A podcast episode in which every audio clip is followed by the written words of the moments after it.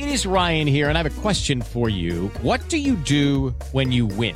Like, are you a fist pumper? A woohooer, a hand clapper, a high fiver. I kind of like the high five, but if you want to hone in on those winning moves, check out Chumba Casino. At ChumbaCasino.com, choose from hundreds of social casino style games for your chance to redeem serious cash prizes. There are new game releases weekly, plus free daily bonuses. So don't wait. Start having the most fun ever at ChumbaCasino.com. No purchase necessary. BGW. Void were prohibited by law. See terms and conditions. 18 plus. Nossa Conversa. É um prazer enorme conversar com você. Com Vanderlei Nogueira.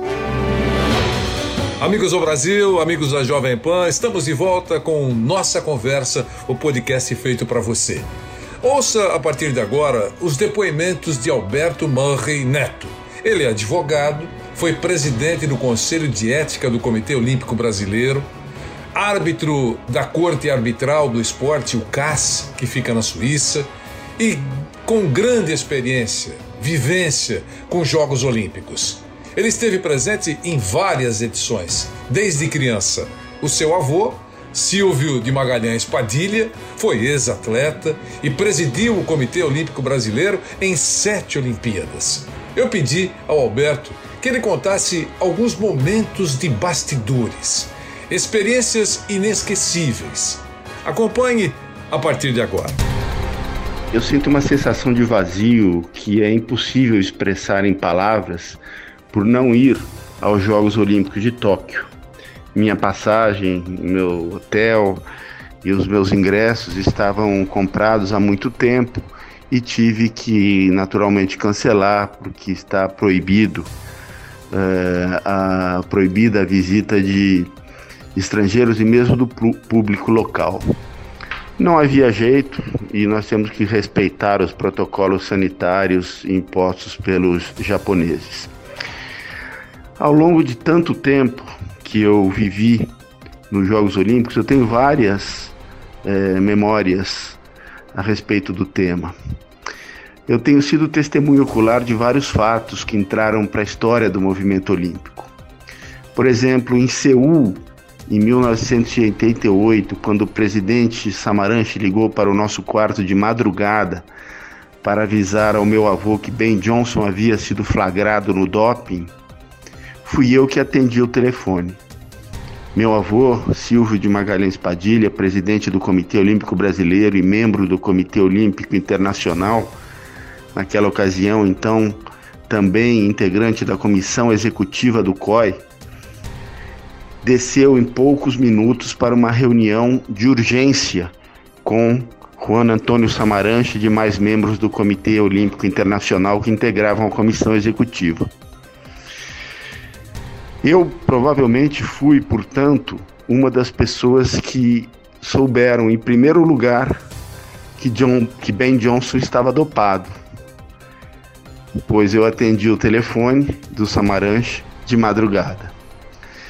Entre tantas vivências eh, ao longo dessa minha trajetória olímpica, o que mais me marcou não foi um fato bom mas foi sim o massacre dos terroristas à delegação israelense que aconteceu nos Jogos Olímpicos de Munique em 1972. Me lembro que foi um dia muito tenso. Eu tinha seis anos de idade. Me lembro que os membros do Comitê Olímpico Internacional, da comissão executiva, da qual meu avô também fazia parte naquele momento, ofereceram-se para serem trocados pelos atletas eles queriam que os terroristas trocassem os atletas e os delegados israelenses pela comissão executiva do COI. A proposta foi recusada pelos terroristas. Aquelas imagens dos terroristas armados e de cabeças cobertas, com, com é, é, os olhos simplesmente de fora, que eram vistas pela televisão, eram aterrorizantes e ficaram marcadas para sempre na minha cabeça um menino de seis anos. A notícia que chegou ao final do dia do desfecho trágico havido no aeroporto de Munique foi devastadora para todos nós. Era um clima muito ruim em Munique e principalmente ali onde estávamos esperando as notícias que viriam do aeroporto. O culto ecumênico no Estádio Olímpico no dia seguinte foi muito tocante.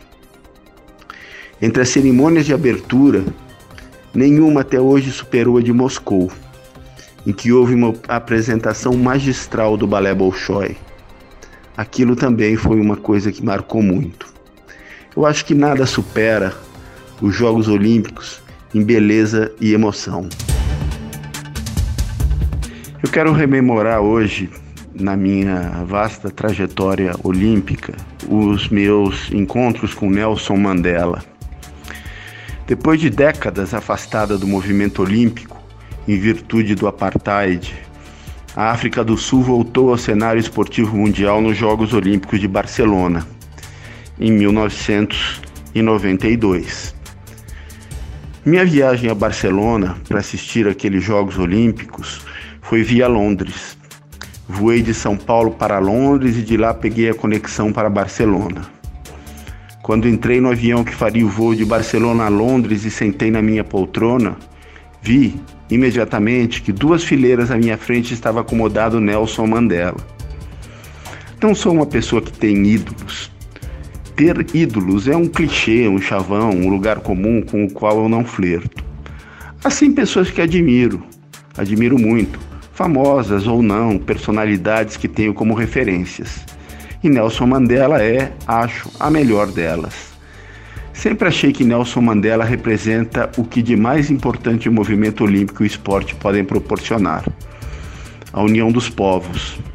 Mandela passou quase 30 anos preso por um regime cruel, autoritário, racista. Ao sair da prisão, Mandela era o maior líder sul-africano Naquele exemplo, naquele momento, se Mandela quisesse, poderia ter conduzido seu povo a reagir com violência contra os governantes que durante, durante muitos anos impuseram a prática nefasta do racismo. Os anos de cárcere poderiam ter transformado Nelson Mandela em uma pessoa revoltada e vingativa. Entretanto, livre, Mandela fez justamente o contrário usou sua indiscutível liderança para, com equilíbrio e serenidade, promover o discurso da pacificação, união e entendimento, de forma que a África do Sul tivesse uma transição tranquila para a democracia. A atitude olímpica de Nelson Mandela, suas capacidades de superar qualquer sentimento de ódio com relação aos seus algozes e ser um artífice da paz faz de Nelson Mandela um verdadeiro olímpico.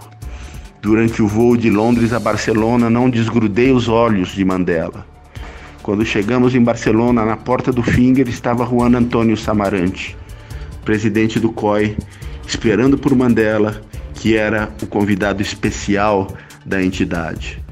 Por sorte, para minha maior felicidade, fiquei hospedado no mesmo hotel de Mandela destinado aos membros do COI, chefes de Estado e outros dignatários. Isso me deu a chance de ver Mandela de perto por várias vezes, no lobby, no restaurante, no elevador e andando pelas dependências do hotel.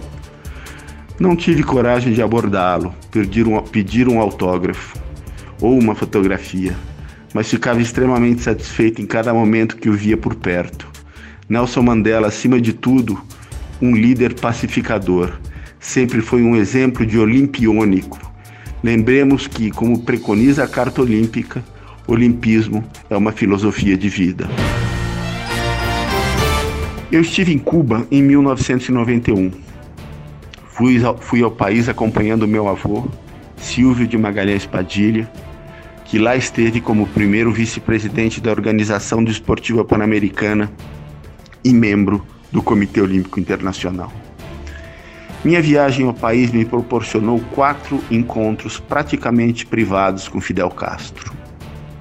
O primeiro deles foi no Palácio de la Revolución, sede do governo. Fidel ofereceu um banquete de primeiríssima qualidade, que superou em muito vários outros que presenciei no mundo olímpico, cujos anfitriões eram membros da realeza europeia. No jantar de Fidel havia caixas e caixas de lagostas vivas, os convidados escolhiam quais delas queriam comer. O lagosteiro pegava com uma espécie de garfo enorme cada lagosta e punha na grelha, ali na nossa frente. Comiam-se lagostas frescas, além de tantos outros frutos do mar.